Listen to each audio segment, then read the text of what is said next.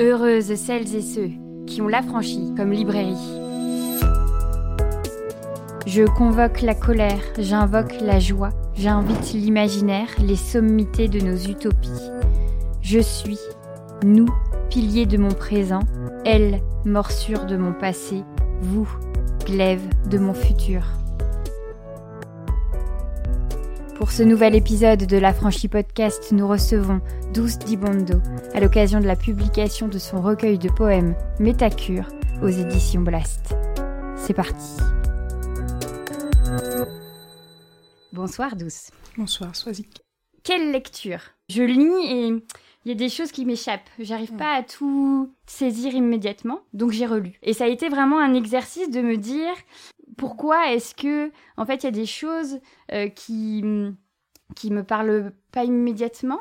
Et il y a un, passage de ton livre qui tout de suite m'a saisi, où tu interpelles et où tu dis mais qu'est-ce que vous comprenez en fait de derrière mes mots? Qu'est-ce que vous entendez derrière mes, mes mots? Qu'est-ce que vous lisez derrière mes mots? Et je me suis dit que c'était pas mal en fait de commencer la rencontre comme ça, de se dire mais en effet pour qui est ce livre? Hmm. Bah, ce livre, il est euh, en toute honnêteté, en, toute, euh, en tout égoïsme, en fait, il est pour moi déjà.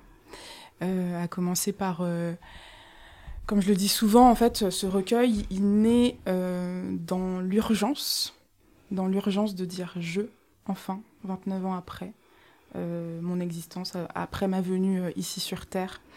Et, c'est vrai que dans, dans, tout le mouvement en fait de, cette, de, de, de mes poèmes, il y a à la fois donc un jeu qui est, qui est un nous en tout cas qui est très présent euh, parce que je ne je n'ai pas euh, comment dire la, prétention de me définir hors du nous qui est un nous collectif qui est un nous qu'on pourra interroger aussi parce que je sais que voilà ça, ça, c'est il, est, il était assez euh, questionnable pour certaines personnes en fait ce nous. Et, et ensuite il y a un glissement vers le jeu et euh, je me suis rendu compte que la question du nous, elle était très prégnante auprès des personnes qui avaient lu ce recueil. Et euh, en fait, moi, j'ai écrit à l'endroit de ma propre expérience et forcément les codes, euh, les, les manières de voir le monde, à la fois dans une certaine dans une certaine euh, comment dire dans un dans, une, dans un aspect assez fragmentaire en fait de moi-même parce que j'ai toujours eu du mal en fait à, définir de manière unidimensionnelle euh, ce que j'étais. Donc forcément il y a un nous qui va être qui va résonner qui va faire écho euh, je sais pas à des personnes noires à des personnes sexisées à des personnes spirituelles à des personnes euh, poétiques ou, ou enfin et, et, tout cet amas là en fait constitue ce nous que, que, je, que je filtre ensuite euh, par un jeu. Et euh, donc, c'est très, c'est très difficile en fait de répondre à cette question et, euh, et c'est très éditorial en général quand on pose la question mais oui douce à qui tu t'adresses à travers tes mots? Et moi je suis comme ça je me dis attends mais il faut que je réponde à quelque chose de, de, de sensé mais donc c'est peut-être bateau mais c'est vraiment ça c'est à dire que mon jeu il est il est il est, il est, il est, c'est, ouais, il est fragmenté, quoi. Mais c'est pas, c'est pas des, des, fragments qui sont euh, euh, négatifs ou, désolants. C'est euh, vraiment une, ouais, c'est, c'est comme un, comme quand je parle de fracas, c'est voilà, vraiment ce, en fait, s'effracter, s'effracter dans toutes ces identités-là et toujours avoir une, une ligne directrice à travers mon jeu, à travers ce nous c'est, euh, et évidemment, c'est après coup que je conscientise et que je me rends compte de ce qui traverse mes mots et ce qui suinte à travers ces, ces, ces, poèmes-là. Mais dans le moment M de l'écriture, euh, euh, j'écris pour moi, quoi, pour guérir.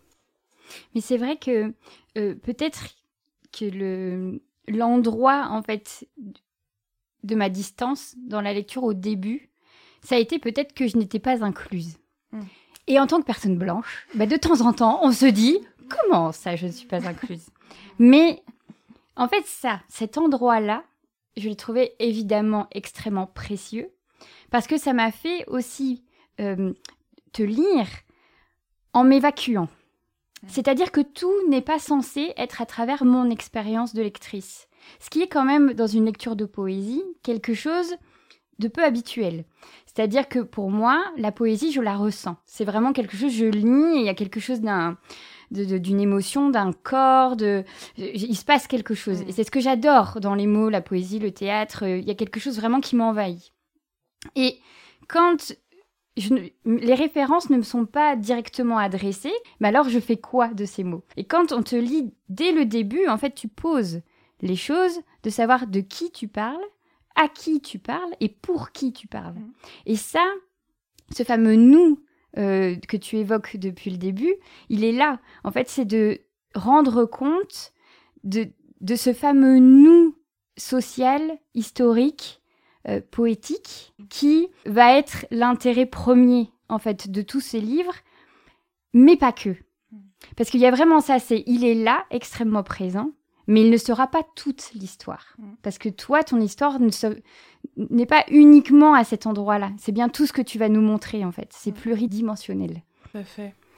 C'est, en fait, c'est, euh, à la fois... C'est très... Euh, euh, ironique en fait, en général, que dans la poésie où le jeu est très évoqué et très, où en fait la sensibilité de l'individuel est très marquée. Et c'est toujours ironique de ne pas se, reconnaître, en tout cas, en, enfin de prime abord, dans, une, dans un art qui est censé être universel, à travers un jeu qui est intime, qui est politique, etc. Et, je, trouve ça, très intéressant que tu l'aies ressenti comme ça, sachant que la marge, enfin, une fois de plus, même si on est à des endroits différents de, des marginalités, on se rend bien compte que la marge ne veut rien dire en soi. C'est-à-dire que quand moi je parle de ma marge, la tienne en tant que personne sexisée euh, euh, et, personne blanche, bah, elle résonne pas forcément. Donc la porosité, elle encore, euh, elle est pas encore là. Et, et, et à travers la poésie, je me rends compte que, enfin, J'espère en tout cas que je suis dans ce processus-là où je tue en fait le regard blanc, où je tue le, le, le, regard patriarcal, raciste, etc. en moi. Et, et c'est aussi peut-être parce que j'ai, je me suis pas nourrie beaucoup de poésie élitiste, enfin voilà, de, Racine, etc. Enfin, j'ai parcouru quelques, quelques, quelques vers parce que ma sœur était voilà une passionnée, est une passionnée de, de, de littérature française, classique, etc. Euh, et, et, je me rends bien compte que ces codes-là, que je ne mets pas en avant, pas forcément en termes de, rébellion ou euh, d'une de, certaine, je sais pas, euh, révolte littéraire ou poétique, mais juste que ce, parce que ces codes-là ne sont pas les miens, et ben ça fait beaucoup de tilt, et, je trouve ça très intéressant. et à la fois, les personnes noires qui me lisent, elles, ça va être à d'autres endroits, où euh, à la fois il y a un côté très euh, complice forcément dans la lecture même si c'est vraiment des petits des, jeux de mots j'ai pas forcé le trait j'ai pas j'ai pas euh, mis en exergue en fait voilà tout le côté très culturel en fait que que j'aurais pu mettre mais c'est ça suinte déjà en fait dans dans la manière dont je vais évoquer certaines choses des, des, phrases des, et, et, et c'est un truc qui est venu très naturellement. Et, euh, et, du coup, je suis, je suis contente de ton malaise, enfin, ironiquement, tu vois. C'est-à-dire que ça marchait d'une certaine manière. Et, euh, et, et c'est intéressant, de, de ouais, le, le, nous, la marge et, le jeu, quoi. Euh, le côté, ouais, le triptyque, là, c'est. Ouais, c'est quelque chose que je, ouais, que je pense que je vais creuser mm. pour plus tard. Mm. D'autant qu'en fait, là où, plutôt, dans ma lecture, je le désignais comme un cheminement une sorte de ligne de vie qu'on te lisait un petit peu comme ça que dans un flot. Mm. Et, et, en fait, je me suis rendu compte en te relisant que pas du tout. En fait, on n'était pas dans quelque chose comme ça de sans fin. On était plutôt dans quelque chose d'arrondi et de d'un retour sur soi, d'une boucle, de quelque chose, mais de vraiment d'un mouvement vital en fait, de se retrouver. Mm. Parce que même si tout ton livre va vraiment débuter euh, par cet endroit du nous, petit à petit, on va à ce jeu qui était très propre, le jeu, voilà, mais qui pour autant va questionner ces différentes identités et avoir besoin peut-être à un moment donné de toucher terre, même si tu utilises beaucoup d'images, euh, les astres, euh, l'air, le, alors je sais pas s'il y a le vent, mais en tout cas moi je l'ai un peu ressenti, le souffle, voilà, et, et on se dit mais au fur et à mesure, tu as aussi besoin de t'appuyer, en fait, de te recentrer peut-être. Alors chaque mot en poésie est hyper important à chaque fois. Mais donc de se dire ça, de vraiment retrouver en ton centre quelque chose qui, t'appuie au monde, peut-être. Mm, mm, tout à fait. Bah, tu vois, la question du cycle et du retour à soi, euh, moi, c'est souvent l'image de la spirale que je convoque. c'est c'est ce mouvement-là. Et quand je parle de... En fait, rien que le souffle en lui-même, c'est-à-dire que quand on respire et qu'on inspire et qu'on expire, le chemin que prend notre souffle, si vous pouvez, enfin voilà, vous pouvez chercher, mais rien que ça, en fait, c'est un mouvement qui est perpétuel, qui est circulaire. Et donc à partir de là, euh, quand tu parles de me recentrer, de trouver le soi, c'est une question qui m'obsède. Enfin, est-ce que le soi existe? Où est-il? Où se cache-t-il? Euh, Donc forcément, je, me, calque en fait à à ce, mouvement perpétuel en moi. Et la question du corps, elle est fondamentale. Donc forcément, je manque euh, s'il si, s'il faut, euh, s'il faut euh, éclore et, faire pousser des, des, des, feuilles, avoir un arbre magnifique et grandiose et, voilà qui touche, qui touche les astres, et ben il faut pouvoir s'enraciner et, faire corps avec la terre et aller chercher et puiser dans toutes les ressources du nous qui me précède euh, en toute humilité, euh, et euh, qui dit les racines, dit aller puiser en fait dans l'ADN de la terre en fait, et, je suis la terre, donc forcément il y a une connexion avec le corps qui est très puissante aussi. Et, c'est ce mouvement-là perpétuel, enfin, ce qui est en haut et ce qui est en bas, et voilà.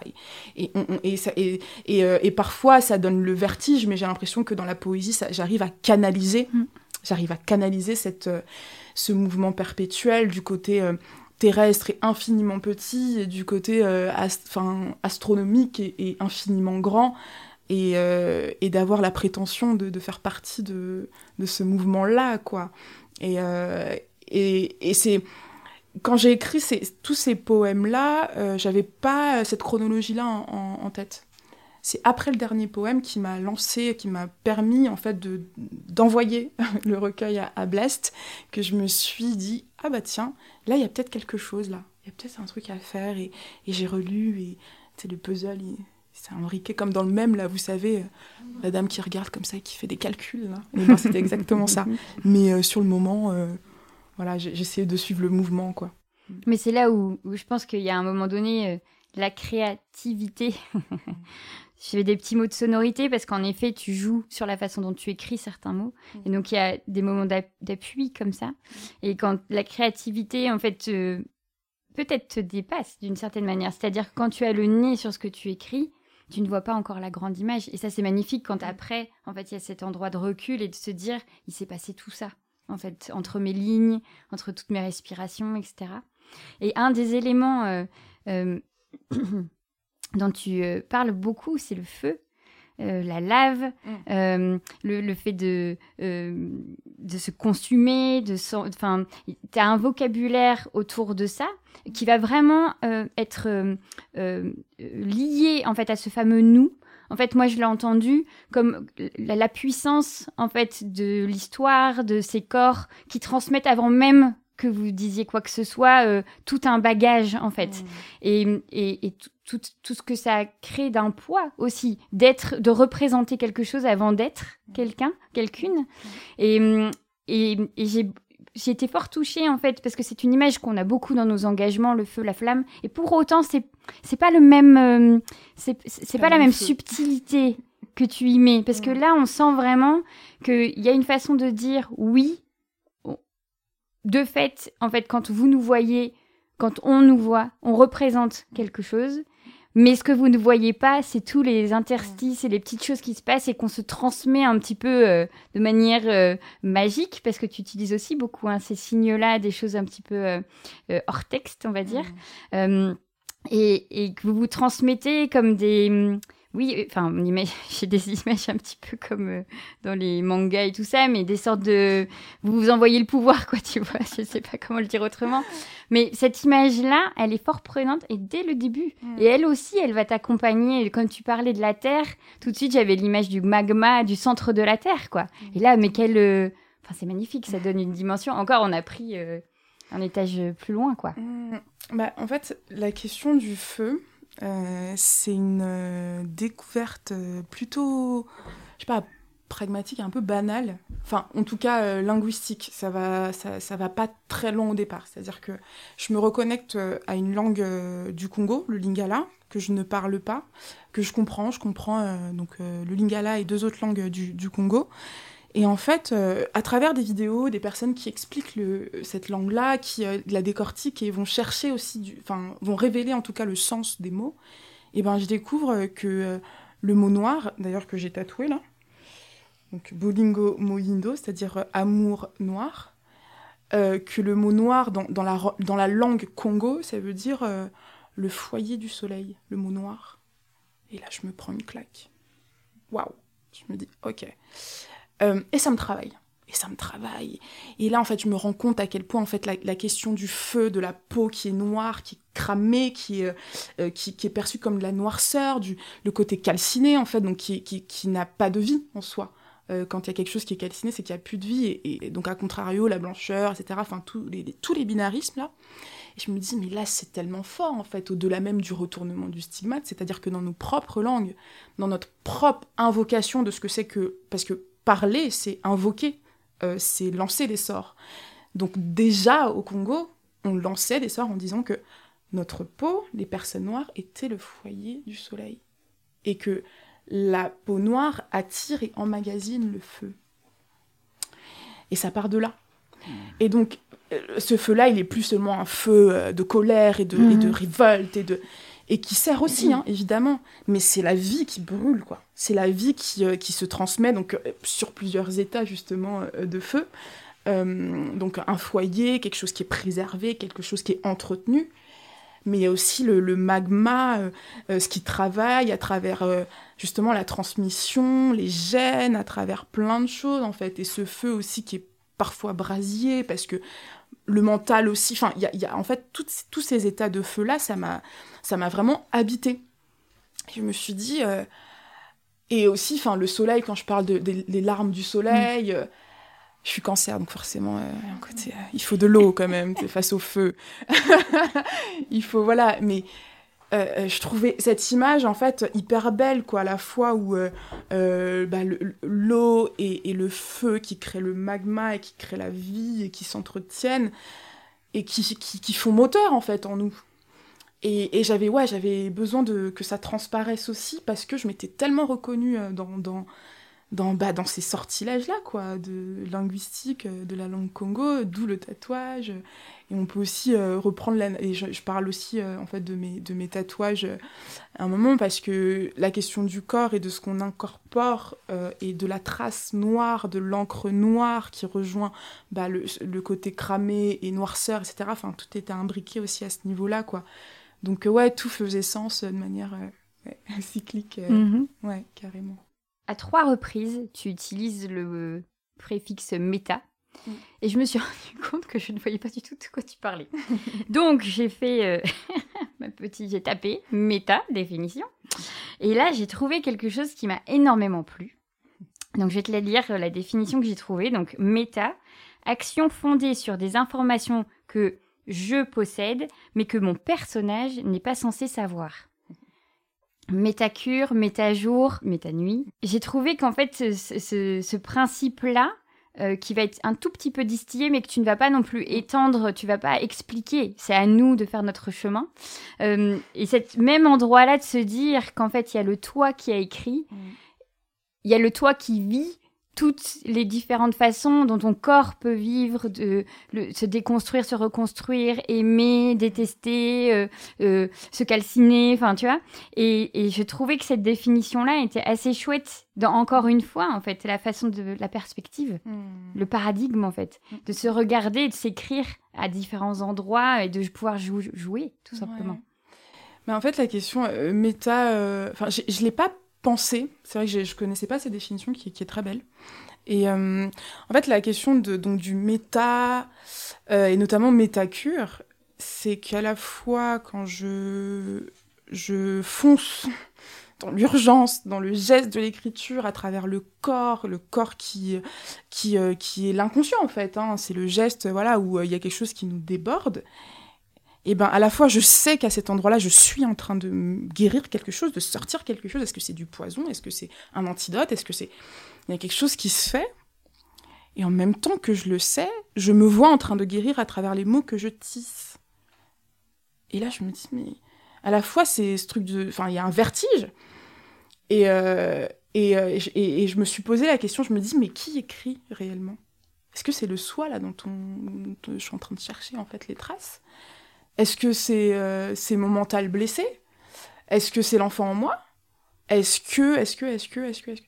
Et en fait, c'est toutes ces parts-là qui communiquent, voilà, à chaque fois que voilà j'écris un vers, un poème, et, euh, et, je me rends compte au fur et à mesure de cette écriture.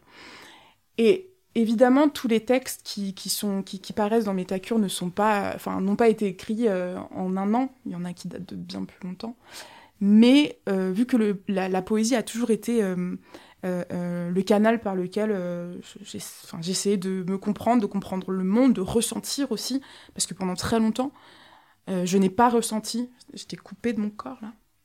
J'étais vraiment coupée littéralement. Euh, je respirais comme ça par le haut.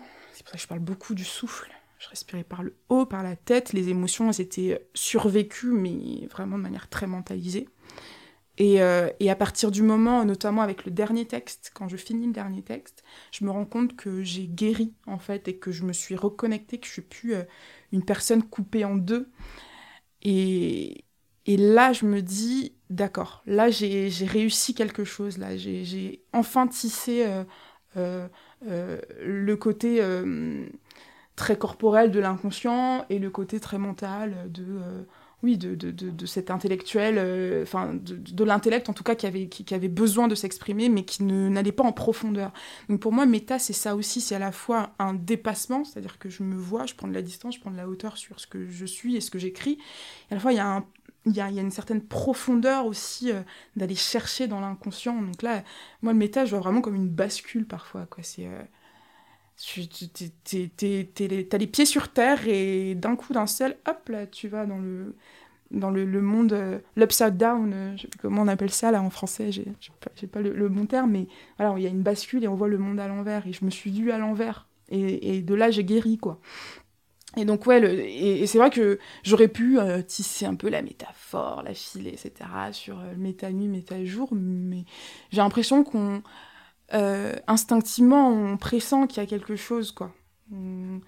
méta, euh, on se dit ah ouais, ouais, métaverse, euh, tout ça, on est, on est, on est, voilà, on est habitué maintenant un peu, je pense, mais ouais, ouais, c'est, mais c'est tout à fait ça, cette, ouais, cette, ce, besoin de, en tout cas, de se voir et de, et, et de et de et d'aller chercher la guérison et de comprendre la guérison et de voir la, la guérison en 3D, en 4D, 5D. On peut aller, on peut aller plus haut, quoi. Puis peut-être aussi de, de, se rendre compte qu'il y avait quelque chose déjà en nous, que tout n'a pas été euh, un travail du moment, que en fait les soins d'avant, euh, de, si tu parles beaucoup de ça, un passé, présent, futur. Enfin, que ce soit dit ou, ou voilà filouté, il y a quand même cette idée-là de voir plus loin que la toi maintenant. Mais en tout cas, quoi qu'il arrive, ce, ce, petit indice de se dire que depuis mon enfance, depuis tout ce que j'ai pu vivre, euh, des discriminations, oppressions, euh, violences, ben en fait, tout ça, ça, il y, avait déjà quelque chose qui, qui, allait me préparer en fait à ce futur-là. Ça, ça doit être euh, extrêmement encourageant à lire, de te lire à ce niveau-là. Je trouve que moi, enfin, le sentiment que ça m'évoque, c'est que ça me fait peur en fait. Mmh. Moi, ça m'a fait peur hein, de parce que là, comme ça, c'est idéalisé, c'est romantisé, tout ça. Enfin, il y a un côté très. Euh, ouais, c'est, c'est, euh, c'est l'inspiration euh, littéraire, poétique. Mais quand pendant une semaine, t'es confronté à toi-même et que tu ne ressens plus rien et que t'as l'impression de mourir à toi et que tu dis c'est maintenant ou jamais, parce que si je n'écris pas, je sais pas ce qui adviendra de moi, là, tu te prends une claque mais tu te survis en fait euh, d'une certaine manière. Et la poésie ça m'a aidé et d'autres personnes ce serait peut-être autre chose un autre art. Donc forcément à travers cette urgence là à travers ce euh, cette survivance si je peux me permettre et eh ben là je n'ai qu'une envie et qu'une obligation c'est de reconnecter en fait. Me hmm. dire bah, à la fois parce que euh, recherche de sens accru euh, même si euh, la poésie, euh, c'est l'instabilité, c'est le mouvement perpétuel, mais il y a aussi, pour comprendre et, aller chercher dans des parts de soi, du sens, des fragments, comme je l'évoquais tout à l'heure, Et, forcément, j'ai senti que, dans le passé, il y avait déjà euh, une, ce magma-là qui était déjà là, bon, à un état peut-être très, très moindre, et qu'au fur et à mesure du temps, avec tous les événements, j'ai pu, en effet, nourrir ce feu, mais sans qu'il me consume. Et, et je pense que dans, dans, le, dans cette vision euh, passé, présent, euh, futur, qui pour moi est toujours euh, enfin, de l'ordre de la spirale, et eh ben, il y a en tout cas de la gratitude aussi. Et c'est pour ça que je me permets ça. Je me, que je me permets d'aller d'aller chercher ces parts-là de moi parce que je, je sens bien que cette vie-là, ce soi-là, était très fragile et que ça aurait pu basculer autrement.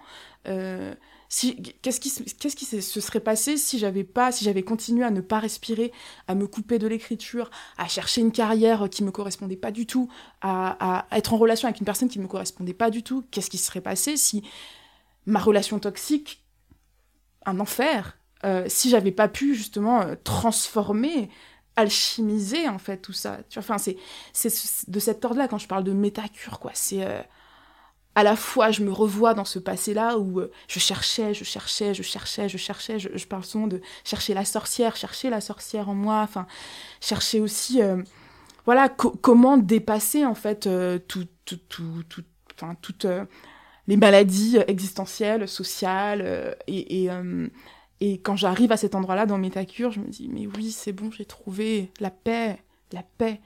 Et, et c'est vraiment de, de cet ordre-là de la gratitude, et, mais de la peur aussi, quoi. peur, panique. Et après, on, on, justement, on s'ancre à nouveau. Et, et ça, mais ça fait un bien fou, réellement. C'est ça, je peux pas le nier. Euh, j'ai l'impression de passer, euh, de clore euh, un, un, ouais, un chapitre, un, ouais, un petit chapitre, et on verra pour la suite. Mm. Et ça, il me semble que dans ton texte, à un moment mhm. donné, tu écris survie. Mhm. Ou en tout cas, c'est l'image qui me vient dans ce que tu viens de dire. Il y a ce truc-là du sur, enfin, d'être au-delà, au-dessus de, de la vie. Et je pense qu'il y a cet endroit-là du méta-jour mhm. aussi. Euh, enfin, en tout cas, euh, dans toutes les possibles compréhensions, il y a celui-là aussi d'être au-dessus du jour, de, au-delà du jour. Euh, et c'est beau aussi de se dire que malgré en fait euh, des, des passés et des présents qui peuvent avoir l'impression d'être beaucoup trop lourds, de, de, toucher en fait ces endroits-là, même si c'est avec peur, parce que bon, bah, la peur c'est l'inconnu, c'est des mm, choses mm, qui te, euh, qui peuvent reparalyser, mais on sent bien que c'est pas là où toi tu es allé, et ça nous fait survivre. Enfin, on entend, je trouve qu'avec la poésie, on entend les mots différemment et leur force euh, différemment, et ça fait du bien. Et notamment, parce qu'on parle beaucoup de vocabulaire hein, au mm-hmm. final depuis le début.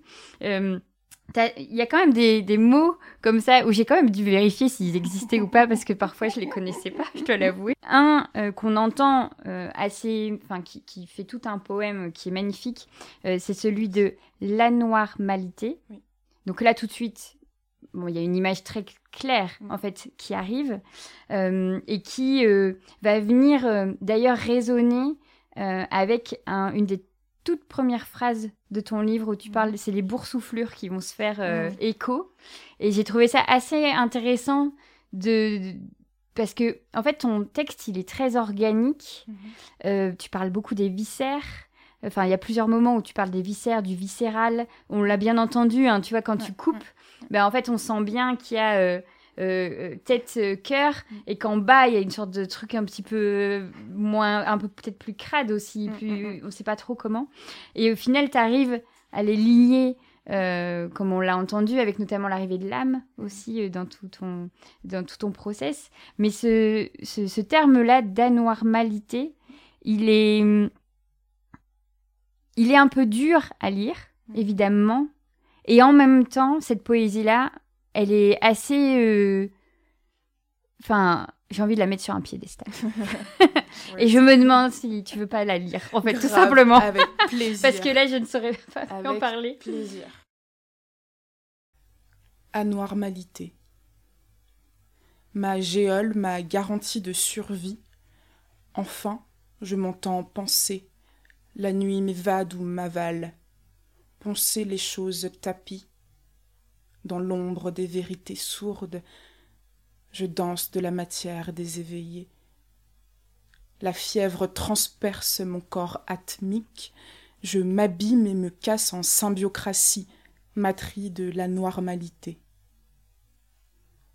L'air est sobre et enjoué, mes frissons excitent l'atmosphère. De grands feux illuminent la cour. Il y a un photomaton en plein milieu des séquoias. Des êtres vibrent à l'unisson, pourtant rien n'est binaire.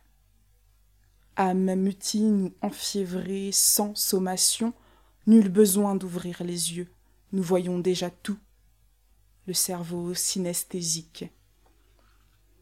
Sens brouillé chatouille la réalité. Le temps s'aplatit dans les cages thoraciques, des basses blanches et rondes, les sons acides, verts pointus de flèches, sans direction, des caisses claires orange organiques splash en fractal à l'intérieur des basses rondes, saturées et hirsutes comme des virus.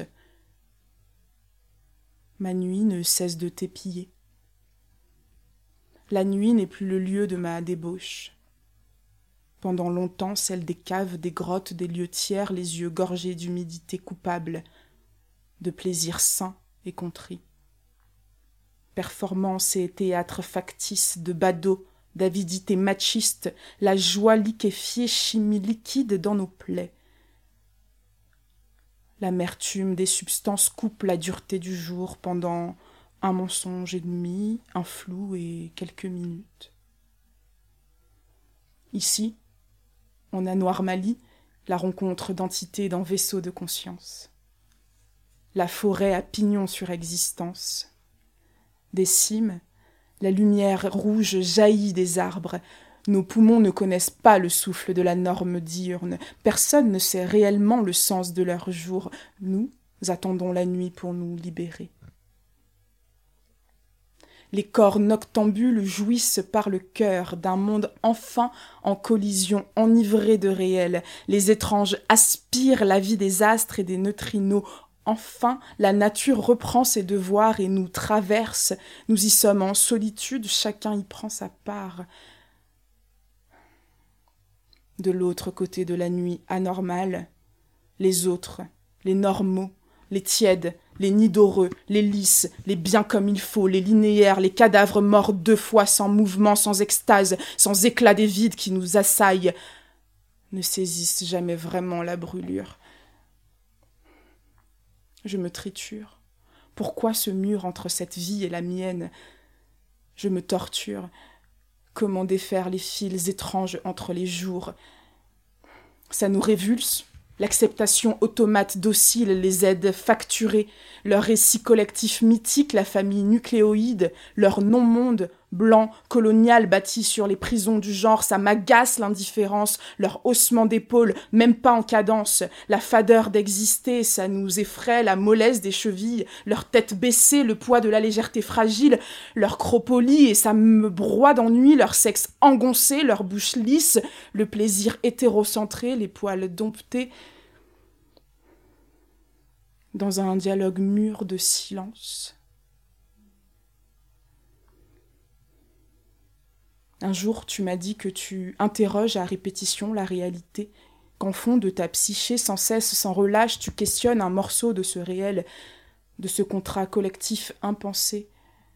Et si nous marchions sur la tête, et si nous respirions par l'anus, et si le jour était la nuit, et si tu le confesses teinté de peur, être étrange dans ta folle nuit à toi. Ce jour-là, je t'ai répondu que l'étrange l'original, le bizarre, l'anormal, c'est rassurant. Ça embrase les ombres perchées en plein jour, ça cogne dans toutes les boursouflures. Ça fait trembler les creux et soulève tout en relief. Et si, dans la nuitée de nos marges, cabossées jusqu'au fémur, quelques vérités faisaient avancer le monde Je vous le jure, et si nous avions trouvé le sens, la loi, le tempo de l'émotion fugace à l'interstice de l'invisible. Je vous en conjure, pulvérisez avec moi la vie monotone. Dansons et rions l'injonction. Avalant de tout nos pores l'amour, les viscères en tourbillon conduisent vers des précipices. Ça se passe ici et là-bas, dans la nuit des fauves sensibles. Le vertige de la peau se frotte à l'univers, mon crâne s'ouvre, le remords suinte, le soulagement en éruption. L'autre s'y révèle enfin. La solitude n'est plus adversaire. Le cœur suit, quelque temps après, gazeux et terre. La normalité est une invention que je fais nôtre, avec gravité. Dans ce passage, tu dis Et si, dans la nuitée de nos marges, quelques vérités faisaient avancer le monde C'est magnifique. Dans cette phrase, en fait, il y a peut-être au final euh, tout l'espoir de nos luttes, de se dire qu'en effet, euh, et de croire, enfin, c'est même pas de se dire, c'est que, enfin, aussi, on dit, on acte le fait que dans les marges, euh, il y ait tout, tout l'espoir de, de, changer le monde, en fait. Enfin, c'est quand même, au final, quand on, on, est, on, on, a passé tout ce moment avec toi et on sent en fait que il y a beaucoup d'émotions, il y a beaucoup de, de, choses en fait qui construisent mm. ta guérison, ton avancée, ton futur à venir, mais qu'il y a aussi ça, il y a aussi beaucoup d'espoir en fait dans ton texte, mm, parce que tu parles d'amour, parce que tu parles d'une certaine spiritualité qui te porte au monde réel mm. en fait. Tu vois, il y a quelque chose aussi de d'exister en fait. Ouais, c'est ce que c'est ce que je dis souvent, c'est que euh, j'ai l'impression qu'il m'a été facile de d'exister en fait au monde. En revanche, euh, ça fait ça fait pas très longtemps que je vis en fait, que je, que je peux ressentir en fait que je vis réellement le monde euh, avec tous ses travers évidemment, mais que cette vie là en fait, elle c'est à la fois une responsabilité que je me porte à moi-même et une responsabilité radicale en fait envers euh, le monde. Et quand je parle du monde, c'est à la fois la planète, mais c'est à la fois les êtres qui, qui la composent. Euh, et, et cet, cet, espoir et ce. Euh, ce, ce c'est même pas de c'est même pas de l'espoir en fait c'est une c'est une conviction hmm. euh, à mon sens c'est une conviction que dans les marges on a une vue imprenable déjà en fait sur ce qui se passe en fait de, de, de chaotique et d'apocalyptique en fait de, de dans enfin dans le centre évidemment que on voit et on peut critiquer les défauts en fait, on peut critiquer ce qui, nous fait violence euh, depuis ce centre-là et depuis nos marges. Donc forcément que cette conviction-là, euh, elle, est plus euh, manifeste dans, la poésie parce qu'il y a quelque chose de, l'ordre du, du, on, va, en tout cas moi ma poésie, elle, va, droit au but en fait, elle n'est pas dans des circonvolutions qui peuvent être très jolies aussi évidemment, mais donc parce qu'il y a cette urgence-là à à, dire, à dire la conviction qu'on a dans les marges, euh, à, à, lancer des paroles euh, parce que je crois en l'utopie, à dire par les mots, à trouver en fait des communautés, notamment par le, les mots, mais au-delà des mots, c'est l'émotion, c'est le, le, le, le, symbole que ça, que ça, que ça implique dans, nos, dans notre inconscient. Quand je parle du corps aussi et de la viscéralité, bah, vu que la, poésie et l'art, ça prend le corps et ça s'imprègne dans, dans notre corps et dans notre inconscient et ça crée des images, notamment des images d'espoir. Il n'y a pas que il n'y a pas que ça, mais en tout cas, quand j'appelle à, rire de l'injonction, euh, c'est l'injonction déjà à être euh, bien trop sérieux parfois au monde euh, qui nous fait faire des, choses totalement, totalement folles. et parce que dans ma poésie et dans ma vie en général, l'utopie, l'horizon, l'horizon de libération, j'ai pas le choix. Moi, j'ai pas envie d'une d'une fin apocalyptique où je où j'ai pas espoir de devenir en fait parce qu'en tant que personne noire, en tant que personne sexisée noire, queer, mon temps il est pas de ce monde. Donc moi je veux la fin du monde, mais je veux pas la fin du monde pour la fin du monde. Je veux un nouveau monde. Je veux qu'on reparte de zéro et que ce, ce point zéro là, ce degré zéro là, qu'il serve à ce qu'on construise euh, par euh, les leçons qu'on aura apprises, par euh, les sacrifices qu'on aura laissés, par nos lambeaux de chair qu'on aura laissés, et qu'on et se mette à nu réellement à partir de ce degré zéro-là. Et donc forcément, c'est l'urgence c'est l'espoir, quoi. Je peux pas faire autrement. Et euh, il y, a, y, a, des personnes qui sont voilà des prophètes de la fin du monde, euh, avec enfin des, des, des, cloches, un côté très alarmant, et qui peut peut-être bousculer les consciences, hein, je sais pas, mais ça n'a pas marché beaucoup, quoi. depuis là, enfin depuis les années, allez, on va dire 70, on se rend compte que en termes d'écologie et, d'inégalité, de discrimination, enfin les choses, elles, avancent pas beaucoup parce que on a besoin euh, de, de, croire à un autre monde, mais cet autre monde-là, il passe euh, par notre conscience et par l'inconscient, et je pense que la poésie sauvera le monde. Et quand je le dis souvent, euh, on, voilà, on, me dit, mais t'es mignonne, toi. non, non, moi je suis d'accord. Bah, voilà. parce que c'est. Je sais plus, je crois que c'est. je crois que c'est Pasolini. Pasolini, je, je, tombe sur une phrase de Pasolini qui dit euh, le, la poésie, c'est la, la, seule chose qu'on ne peut pas consommer. Je me dis, mais qu'est-ce qu'il raconte et tout. Et là, en fait, je creuse. Et il dit, en effet, livre de, les, livres de poésie, on peut les consommer. Mais la poésie en elle-même, c'est euh, le truc le plus insaisissable. Parce qu'il y a toujours des lignes de fuite, il y a toujours des lignes d'horizon euh, où on va chercher quand on relit et on relit, on relit de la poésie. Comme tu disais, la première entrée, c'était un peu étrange pour toi, et mm-hmm. ensuite, c'est il y a quelque chose qui en a découlé. Donc, euh, et, et, je pense que, enfin, au-delà même de la poésie euh, euh, scellée dans un objet qu'est le livre, je pense que c'est ce qui ressort aussi quand tu parles de la spiritualité ou de la vie, de la survie. moi, je vois en fait le monde comme un état poétique perpétuel. Et la, la poésie, ou en tout cas l'état poétique, peut être tout aussi cruel, hein, évidemment. Hein. C'est pas, pas que du beau. mais et, et, justement, parce que dans état poétique, il y a la possibilité de voir au-delà de euh, euh, ce qu'on vit euh, dans le côté très terre-à-terre et, très pragmatique, de, pragmatique de nos luttes ou de, nos résistances.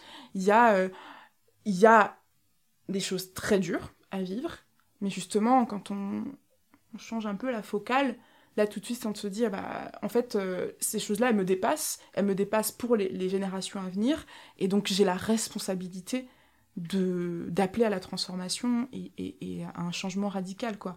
Et donc c'est pour ça que je suis portée par cet espoir là euh, je pense. Mm. je vais finir par te euh, citer. Oh wow parce que c'est une merveilleuse façon de terminer cette rencontre. Où tu notes c'est plutôt vers la fin de ton mm-hmm. recueil. Donc on a déjà fait euh, un vrai tour de spirale avec toi. Et tu dis je m'autorise à allumer le feu des inspirations et merci beaucoup pour ça. Merci Douce. Merci Swazik pour ton invitation. Alors, heureuse? Vous venez d'écouter un nouvel épisode de l'Affranchi Podcast en compagnie de Douce Dibondo à l'occasion de la publication de son ouvrage Métacure aux éditions Blast.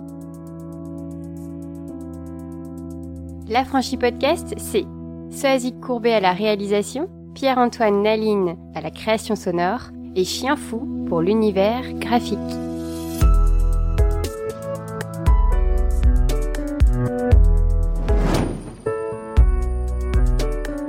Si tu réalises que la vie n'est pas là, que le matin tu te lèves sans savoir où tu vas, résiste, prouve que tu existes. Avec l'affranchi podcast.